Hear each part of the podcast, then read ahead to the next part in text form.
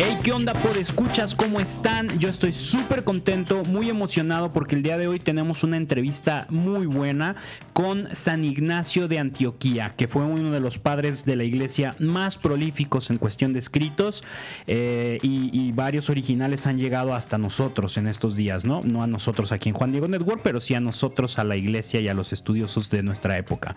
Y bueno, pues fue autor de siete cartas y en ellas encontramos una enorme riqueza sobre algunos de los temas que son más determinantes dentro del catolicismo. Eh, por ejemplo, entre las cosas que más destacan de sus escritos, pues es digno de reconocerse eh, la ansia con la que él vive por alcanzar a Cristo a través del martirio. También podemos decir que sus palabras sobre la figura de Jesús y sobre la Eucaristía están llenas de bellísimas imágenes. Se expresa de, tanto de Jesús como de la Eucaristía de una manera única. Y bueno, también vale, vale, aclararlo, sus aportes en torno al tema de la participación de los obispos como figuras de unidad en las primeras comunidades cristianas es determinante para comprender la jerarquía eclesial que todavía hoy está presente en la iglesia. Entonces, pues bueno, sin más rodeos, los invito a que se queden, escuchemos todas estas enseñanzas en propias palabras de San, eh, San Ignacio de Antioquía y bueno, vayamos a escuchar la entrevista, que la disfruten. ¿Qué tal querido público? El día de hoy tenemos a un invitado muy especial. Su nombre es un poco más conocido que el de nuestro invitado pasado, pero esa fama no es una de sus mayores virtudes. Está aquí porque vivió un gran amor por la iglesia y un anhelo invaluable por unirse a Cristo de manera perfecta. Con la siguiente frase podemos percibir ese anhelo del que les hablo. Vengan sobre mí el fuego, la cruz, manadas de fieras, quebrantamientos de huesos, descoyuntamientos de miembros, trituraciones de todo mi cuerpo, torturas atroces del diablo, solo con que pueda yo alcanzar a Cristo. Y bueno, sin mayores rodeos, les presento a nuestro querido invitado, San Ignacio de Antioquía. San Ignacio, bienvenido a nuestro programa, ¿cómo estás? Hola Manu, pero qué recibimiento me has dado, muchas gracias. Todo muy bien, bendito Dios, encantado de estar aquí contigo o con ustedes. Eh, no sé muy bien cómo funciona esto de los famosos podcasts. Ah, tú, tú tranquilo, bueno, este, ahora solo estamos tú y yo, eh, más el equipo de producción, claro, sí, pero si Dios quiere, esto lo van a estar escuchando miles de personas en algún momento. Anda, oye, ¿y te puedo preguntar algo? Claro, claro, el entrevistado ibas a ser tú, pero, pero tú dale. Yo, yo te pregunto, yo te pregunto. Es que, bueno, la última vez que estuve en medio de una audiencia grande, pues las cosas estuvieron un poco salvajes. ¿Cómo están las cosas hoy en día? Tú sabes, con eso de las persecuciones y ser alimento de leones. Híjole, pues eh, la verdad mejor no te digo. Obviamente no, en este, en este lado del mundo eso ya no pasa, o por lo menos no oficialmente. Pero bueno, Jesús mismo lo dijo, ¿no? O sea, si él mismo fue perseguido, pues, ¿qué podemos esperar para nosotros? Eh, tienes razón. Me encantaría saber más de todo este asunto en la actualidad, pero como dices, aquí el entrevistado seré yo. Así que ya no te abrumo con más preguntas. Perfecto, pues mira, vámonos, vamos repasando un poco lo que llamaríamos datos básicos de tu vida, ¿va? Veamos, eh, ¿cuándo naciste? Híjole, pregunta difícil para empezar. Eh, la verdad es que sí es un poco difícil de saber, por no decir imposible, mira. Cuando se trata de gente como nosotros, este... ¿Como, como ustedes? ¿A qué te refieres? Ah, sí, gente antigua, tú sabes. Los que nos gente antigua, ok, ok. Pues los que, a los que nos tocó vivir antes de que todo se grabara, todo se documentara, todo se apuntara o todo se capturara en una ¿cómo? foto. Ah, sí, sí, va, te entiendo, ¿no? O sea, es otra época, otro, otro tipo de, de, de manera de, de, cap, de, captar la información, ¿no? Ajá, exactamente, pero eh, cuando hablas de gente como nosotros, pues ya te puedes dar por bien servido si tienes algo de información sobre nuestra fecha de muerte. Y eso okay. solo sucedía si eras alguien con un poco de fama. Si no, de seguro que ni tu familia se acordaba de qué día te habías muerto. ok, ok, ya veo. Entonces, podríamos decir que ya desde aquella época contabas con algo de buena fama. porque tu fecha de muerte sí la tenemos eh, muy bien registrada. pues, pues sí, así que tú digas famoso, famoso, no tanto. Pero al parecer parte de los escritos que hice y, y mi relación con algunos de los apóstoles me ayudaron a estar en el panorama del resto de la iglesia. Ah, pues eso nos ha permitido saber que tu muerte fue en el año 107 después de Cristo, obvio. Así es. y mueres en tiempos del emperador Trajano. Sí, sí, sí. Loquillo ese señor, ¿eh? Que de seguro Clemente ya te habrá contado un poco de él, ¿verdad? Fíjate que a decir verdad, no nos habló mucho del emperador, ¿eh? la, la charla se fue más por otro lado. Ah, qué bueno, qué bueno. Mejor dejémoslo así, que el título de padres de la iglesia atrae muchas miradas y para qué nos arriesgamos a hablar de más. Ok, y entonces mueres comido por las bestias, te llevaron a Roma específicamente para eso, para, para que te comieran las bestias, no, no, no fue que estuvieras viviendo en Roma y ahí te apresaran, ¿no? ¿Nos puedes platicar por qué te llevaron a Roma? ¿Hiciste algo en particular que llamara la atención de las autoridades o algo así? Pues mira, fíjate que en esa época hasta parpadear era razón para que te apresaran. Había rachas buenas, sí, en las que las cosas se calmaban un poco pero si de repente el emperador o algún cónsul romano se levantaba de malas un día, pues agárrate porque te agarran. Y sí, claro, muchos de nosotros vivíamos conscientes de que cada día podía ser el último, y Dios nos otorgaba la valentía para enfrentarnos a esa realidad. Pero pues tampoco te creas que era cosa fácil, muchos vacilábamos y a más de uno le ganaba el miedo al dolor, o peor aún, el miedo al desprecio social. Y aunque sabemos que no es algo fácil de asimilar, sí nos dolía mucho cuando un hermano en la fe rechazaba el camino que Dios le abría para seguir los pasos de su hijo. Porque sabíamos que eso podía significar perderlo para siempre. Por eso me empeñaba tanto en recordarles la importancia de unirnos a Cristo en todo momento. Yo no sé si, si hubiera podido aceptar valerosamente la muerte por martirio como, como lo hicieron tantos de ustedes, ¿eh? O sea, yo lo he, lo he, pensado, lo he analizado en mi propia vida y no, no sabría, no, no, me, no me atrevo a decir que, ah, sí, yo lo aceptaría, claro, ¿no? O sea, no es cosa fácil. Mira, no, pero que eso no te quite el sueño. Si Dios no te mandó al mundo en esos tiempos y en esos lugares, es porque Él espera de ti que hagas otra cosa. Ya te tocará a ti dar testimonio de alguna forma en la que Dios sepa que puedes darlo. lo, sí. lo que sí es que en esa época se podía sentir muy fácilmente el fervor de la comunidad. A mí personalmente, pues me tocó conocer a algunos de los apóstoles, por ejemplo, pues pasé mucho tiempo con Pablo y con Juan aprendiendo de ellos. Además de que tuve la enorme bendición de ser nombrado obispo de Antioquía, pues por el mismísimo San Pedro. Todo eso inflamó mi corazón con la fortaleza que necesitaba para compartirle a las comunidades con las que trabajé tiempo después. Entonces, escucharlos y verlos hablar del tiempo que pasaron junto a Jesús era un deleite para todos los sentidos. Eso sí, cada uno estamos en donde y cuando Dios lo considera mejor. Oye, y quisiera hablar sobre las famosas cartas que escribiste de camino a Roma. Cuéntanos un poco sobre ellas. Ah, ok. Pues mira, como ya sabes, yo me encontraba en Siria cuando, me, cuando mandaron a arrestarme por órdenes del emperador.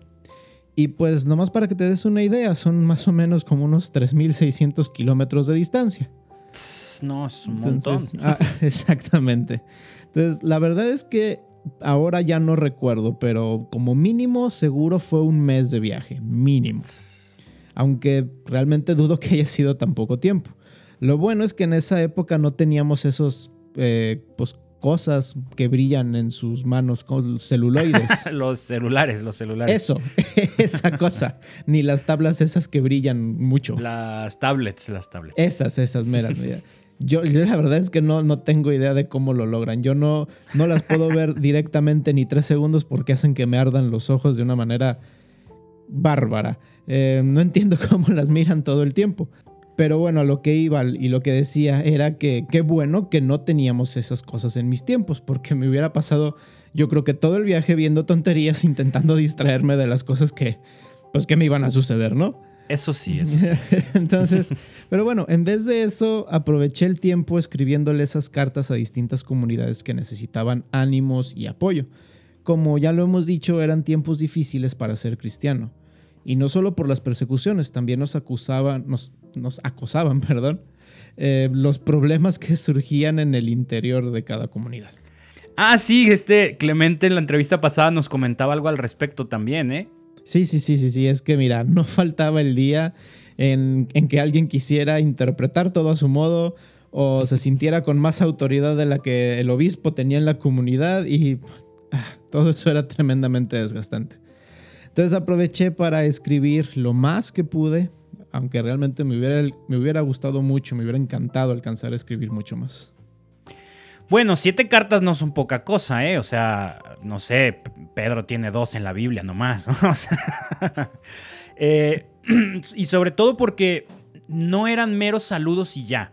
Escribiste sobre asuntos muy importantes que hasta hoy en día nos han ayudado mucho a quienes pertenecemos a la iglesia. Eh, los arqueólogos, los estudiosos nos han ayudado a, mantener algunos de tus escritos todavía vivos y, accesibles para todos nosotros. Y hoy en día tenemos el dato de que las cartas de tu autoría, las que tú escribiste, ya tú nos, nos, dirás si sí o si no, pero hoy en día podemos asumir eso, son las, siguientes, son las siguientes cartas. La carta a los Efesios, eh, la carta a las iglesias de Magnesia y Trales, o Trayes, no sé cómo se pronuncia. Trayes, Trayes. La carta a los Magnesios, eh, que me imagino que son los mismos de la iglesia de Magnesia carta a los cristianos de Roma, carta a los de Esmirna, carta a San Policarpo, también muy famoso, y carta a los fieles de Filadelfia. Con esta última de seguro Rocky se sintió súper contento, ¿eh? ¿Quién? Olvídalo, chiste contemporáneo, no, no tiene importancia, pero bueno. Fíjate que a lo largo de los siglos algunas personas se han dedicado a estudiar a detalle esas cartas y han surgido algunas complicaciones con los temas más importantes que abordaste en ellas.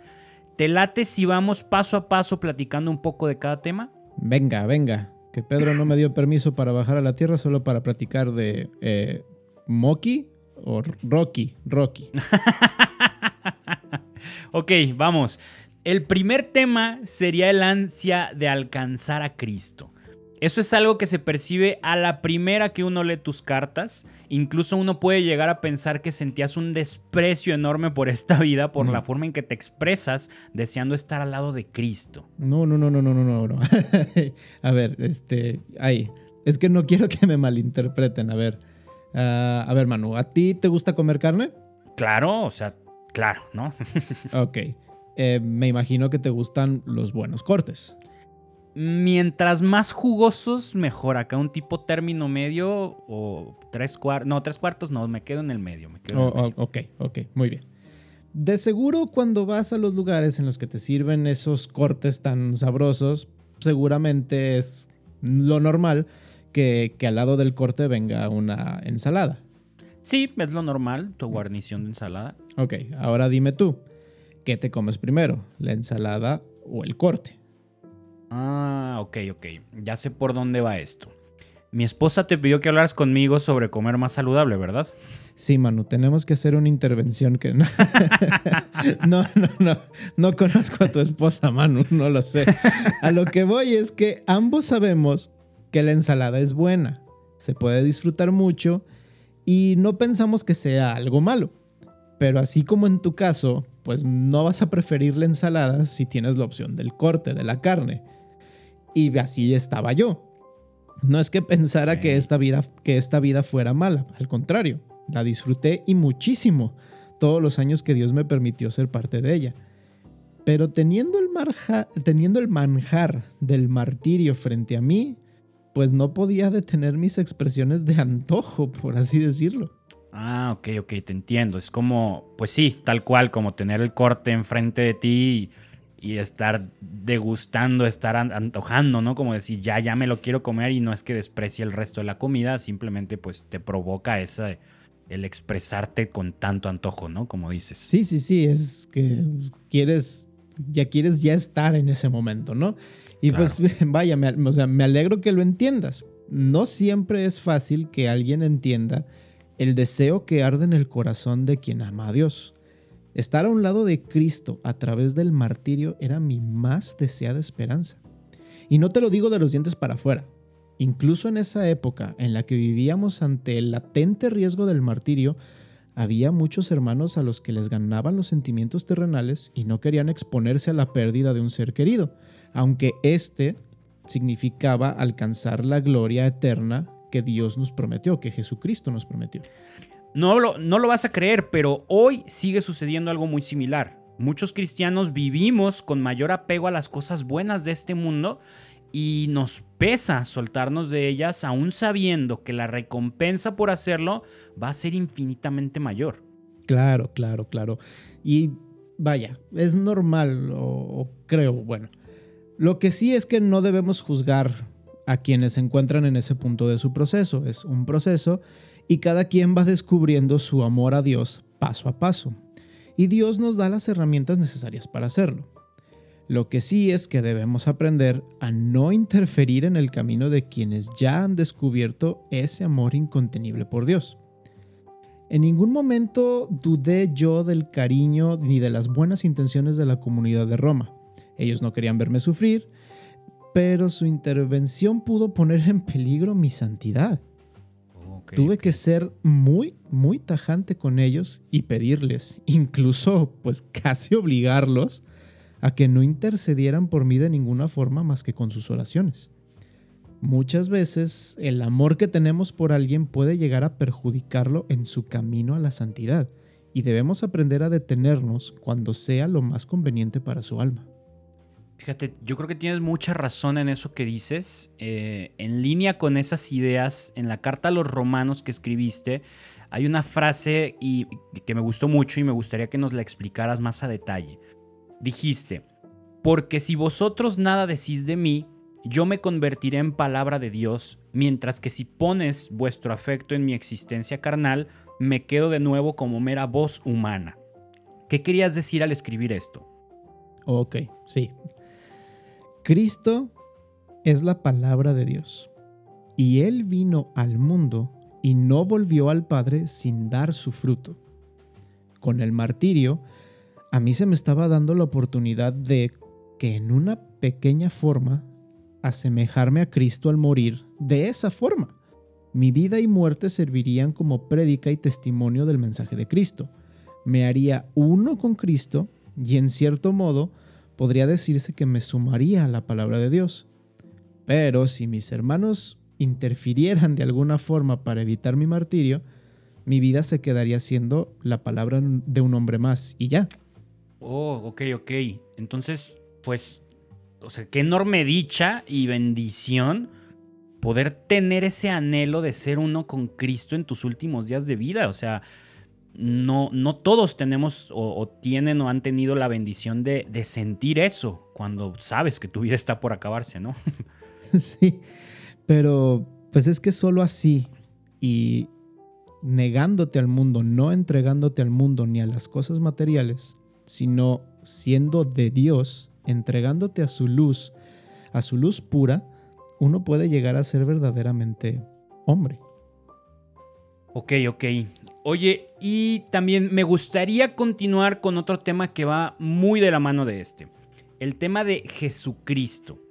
A pesar de que lo hiciste en un texto relativamente corto, pudiste dar un testimonio enorme de la vida de Cristo como heredero del reino de David, hijo de Dios, verdaderamente hombre y verdaderamente Dios. El tema lo abordaste acá como tratando de abarcar distintas direcciones, pero quiero enfocarme en una en particular. ¿Ser cristianos y vivir en el antiguo orden? Ser cristianos y vivir en el antiguo orden, exacto. A ver, cuéntanos por qué hacer tanto énfasis en ese punto. Ok. Eh, ¿Cómo empiezo? Ok. ¿Recuerdas el tema de la circuncisión con Pablo y algunos de los otros apóstoles? Claro, claro, ¿cómo olvidar uno de los primeros grandes conflictos de, la Iglesia Universal? Ah, bueno, qué bueno. Bueno, pues eso se discutió allá en Antioquía, que era una ciudad, no es, no es mi apellido. no está de más la aclaración, ¿vale? Exactamente. bueno, pues no bastó con que los famosos Pedro y Pablo resolvieran el asunto de una vez no podía ser suficiente. Claro que en tan poco tiempo los cristianos de origen judío no se iban a desprender de tantos hábitos y tradiciones. Y en distintas iglesias se, se, mantenía la idea de que para ser cristiano uno tenía que pasar por el judaísmo.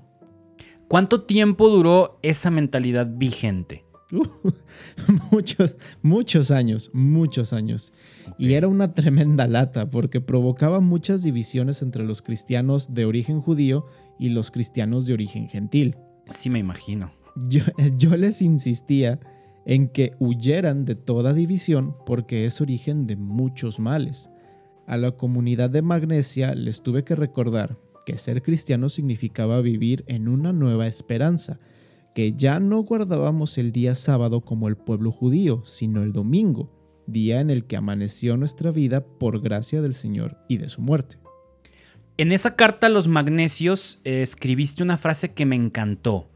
Dice, no fue el cristianismo el que creyó en el judaísmo, sino el judaísmo en el cristianismo, que ha congregado a toda lengua que cree en Dios. Sí, sí, sí, sí, sí, y había que reforzar esa idea, porque si bien la religión de los israelitas fue el pueblo elegido por Dios y siempre tendrán un lugar privilegiado en la historia de la salvación, Cristo vino a darle plenitud a esa religión y a recuperar la relación filial entre Dios y el hombre, pero todo hombre, no solo el israelí. Fue un tema que dio muchos dolores de cabeza. sí, claro, me imagino, ¿no? Siempre esos temas son muy escabrosos. Pero bueno, oye, y pasando a otro tema, que espero que no haya sido causante de tantos dolores de cabeza. La Eucaristía. Ah, mejor nos quedamos en el otro tema, ¿no? Creo que va a estar mejor. Bueno, sí, sí, también este, también este causó mucho conflicto en esas épocas, ¿no? Fíjate que aquí en México y a lo largo de todo el continente tenemos acceso a la Eucaristía de forma regular. No es complicado asistir a misa en cualquier día de la semana, en un montón de horarios, ¿no?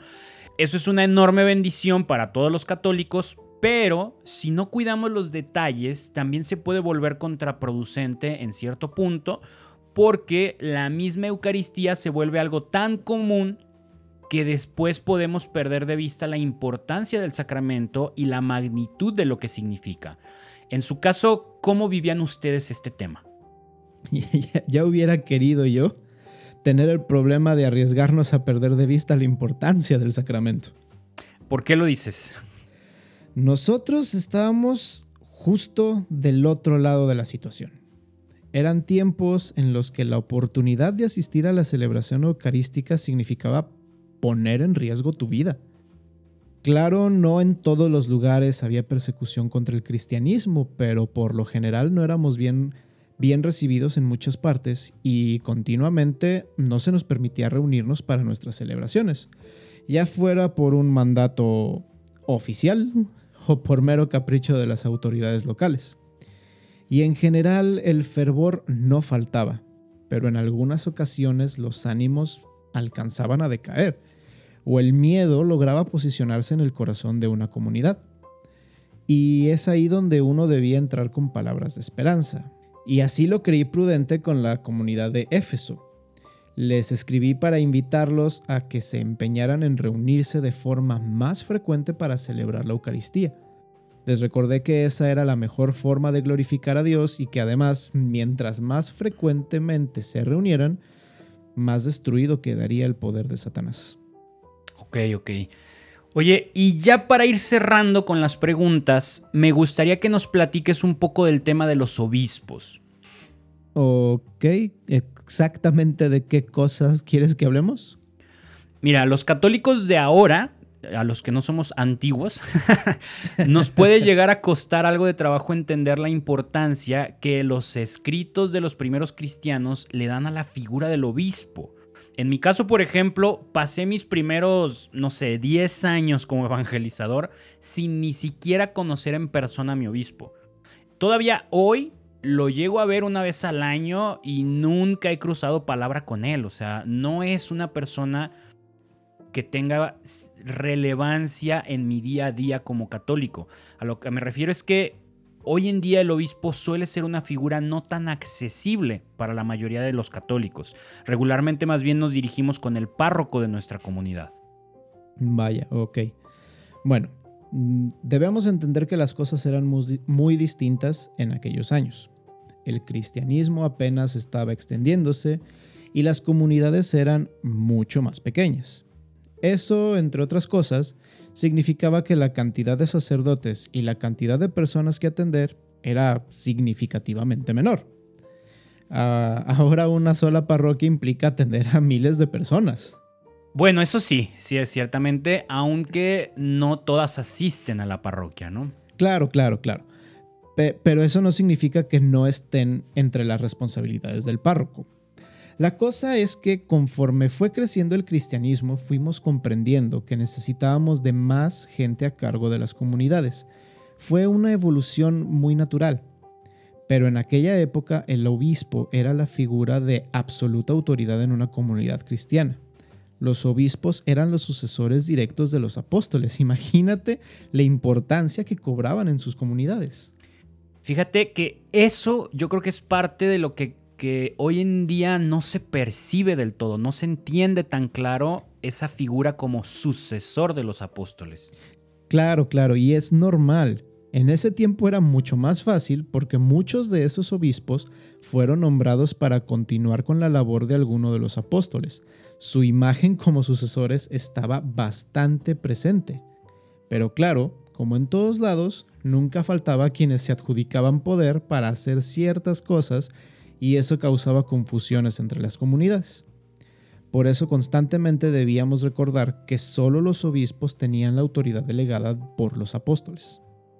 ¿Cómo en qué temas había que cuidar ese punto? Ah, pues lo más urgente fue justo, justo en la relación con la Eucaristía. Tuve que ser muy enfático sobre el punto de que solo los obispos podían celebrar la Eucaristía porque no faltaba aquel apuntado que se otorgaba cualquier permiso. Y, antes de que, de que, surja algún eh, malentendido, hay que recordar que en esa época solo había obispos, no, no teníamos sacerdotes, que no fueran obispos, pues todos se consideraban sucesores directos de los apóstoles. Ah, ok, ok. O sea, no era como que los obispos pueden, pero el sacerdote no. O sea, eran una misma figura y ya después sucedió el, bueno del obispo, surge la, la, la, figura del sacerdote que no es obispo, ¿no? Exactamente. Ok, lo entiendo, lo entiendo. Ok, veamos. Por ejemplo, ¿a ti te gusta el fútbol? Sí, sí, claro. Ok, ¿tienes un jugador favorito? Messi, ¿no? Obvio. No me extraña, sí. bueno, imagina... Me sirve, me sirve. bueno, pues imagina que Messi... Eh, Messi le regala la playera con la que ganó la Champions a un amigo y le platica lo que sintió al anotar ese gol ganador. Y bueno, y ese amigo ya tiene la anécdota y, la playera, ¿no? Entonces, ese amigo ahora le regala esa misma playera a otro amigo y le platica lo que el mismo Messi le contó sobre el gol ganador y sobre el triunfo. Y este otro amigo tú lo conoces. Entonces, un día tienes la oportunidad de ver a tu amigo y que te platique lo que le platicó su amigo que platicó directamente con Messi. Y además, después de platicarte eso, pues te regala la playera. Wow, eso estaría súper bueno, eso estaría genial, ¿no? Ok, bueno. Pues en su respectiva proporción, creo que es una manera, eh, creo que esa es una manera práctica de más o menos entender lo que los primeros cristianos sentían al estar cerca de sus obispos. Lo digo solo como un recurso didáctico. Ojalá nadie se crea que realmente estoy comparando el fútbol con los obispos. ok, ok. Pero en este caso, Messi estaría en el papel de Jesús, quien nos da no una camiseta, sino su propia carne y su propia sangre. Y los apóstoles son ese primer amigo que recibió el regalo directamente de Jesús. Y nosotros, los obispos, éramos ese segundo amigo que recibe el relato y el regalo de manos de quienes lo recibieron del mismo Jesús. Tú, Manu, como tercer amigo, pues claro que aceptas la camiseta con toda la alegría, Pero de seguro además quieres escuchar una y otra vez el relato que Messi narró. Y bueno, quizá una o dos veces está bien. No, por una camiseta de Messi, que me lo cuenten las veces que sea, no hay problema, ¿eh? no me extraña, no me extraña. Pero, pero acá es donde el paralelismo se rompe. Porque en nuestro caso no solo se escucha una narración repetida, sino que se convive con quienes fueron delegados oficialmente para transmitir esa palabra. Acercarse a un obispo era acercarse a los apóstoles y a Dios mismo. Por eso les insistía tanto en que el obispo era el principio de la unidad, porque ellos fueron los elegidos por los propios apóstoles para mantener vivo lo que Jesús puso en sus manos. Estar con ellos era estar con Jesús. Honrarlos era honrar la confianza que Jesús depositó en sus apóstoles. Y estar presentes en donde estaba el obispo era signo de unidad en comunión lo que fortalecía la fe tanto de los miembros de la comunidad como del mismo obispo. Ok, entiendo, entiendo. Si era una figura mucho más relevante, bueno, la importancia sigue siendo igual, pero el cómo se veía y cómo se percibiera mucho más relevante que, que lo que podemos ver hoy en día. Ojalá podamos en algún momento retomar esa, esa admiración, ese respeto y esa relación tan cercana con nuestros obispos, ¿no? Pero, pero bueno, San Ignacio. Ya para ir cerrando la entrevista, nos gustaría que nos contaras alguna anécdota o dato curioso sobre tu vida, así lo que tú quieras compartirnos. Oh, ok, ok, ok. Fíjate que escuché la entrevista que le hicieron a San Clemente y me acuerdo de que él cerró contando cómo murió. Eh, pensé hacer lo mismo, pero creo que contar a detalle cómo fui devorado por las bestias en Roma quizá no sea algo tan agradable de escuchar. Bueno, siempre hay de todo tipo de gustos entre los podescuchas, ¿eh? No, no te sorprendas. Eh, no, mejor, mejor evitemos las náuseas, por favor. Eh, pero ya sé que te voy a platicar. Eh, ¿Recuerdas que estábamos hablando sobre la importancia que tenía la figura del obispo en las primeras comunidades cristianas? Sí, claro. Ah, pues en la carta que le escribí a la comunidad de Esmirna abordé ese tema también. Y entre todo lo que les decía, que se me sale usar la palabra católica. Esa fue la primera vez que alguien la utilizó para referirse a la comunidad eclesial que se estaba formando en torno a la fe cristiana. O sea que fuiste tú el que nos puso ese nombre? Sí. No creas que fue como una decisión tomada en un concilio o algo así. Simplemente se me hizo que esa palabra definía muy bien lo que Jesús quería que fuéramos. Una comunidad en la que todo el mundo fuera bienvenido una comunidad universal. Pero, ¿exactamente cómo fue? O sea, ¿qué les estabas diciendo? Les decía que donde quiera que apareciera el obispo, ahí debería acudir el pueblo, la comunidad. Así como donde quiera que estuviera Cristo, ahí estaría siempre la Iglesia Universal, la Iglesia Católica, dando a entender que la relación entre Cristo y su Iglesia debía ser replicada entre el obispo y su comunidad. Qué bonito origen para nuestro nombre como iglesia. Estaría bien bonito que pudiéramos tener más presente ese significado todos los católicos para entender mejor de qué se trata nuestra identidad, porque luego nos volvemos como más herméticos, ¿no? De los católicos tienes que ser super, cumplir un montón de requisitos para poder decirte que eres católico cuando es todo lo contrario, ¿no? O sea, se supone que la Iglesia Católica es porque en ella caben todos, cabe todo el universo. Pues sí, realmente es que sería lo ideal. Porque veo que hoy en día decir que son católicos es algo más excluyente que incluyente. Exacto. Decir que uno es católico parece que se trata más de dejar en claro que no es de otro tipo de cristiano y no de decir que somos parte de algo en lo que todos son bienvenidos. Y la verdad es que es una lástima que lo entendamos así, pero bueno, siempre, siempre hay mucho que trabajar.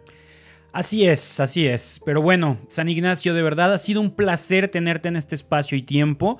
Estoy seguro de que nuestros podescuchas se la habrán pasado increíble con esta entrevista. Aprovecho para encomendarnos a tu intercesión allá arriba con el jefe. Claro que sí, con todo gusto. Allá yo le hablaré a todos de ustedes. Y pues muchas gracias por la invitación, por las risas, por, este, por esta plática tan amena. Y yo también la pasé increíble. Muchas gracias. De nuevo, un placer y bueno, pues escuchas, gracias por acompañarnos. Nos escuchamos en la próxima entrevista. Nos acompañará San Justino y de verdad va a estar buenísima. Que Dios los bendiga. Yo soy Manu Casten y esto fue Entrevistando a los Padres de la Iglesia.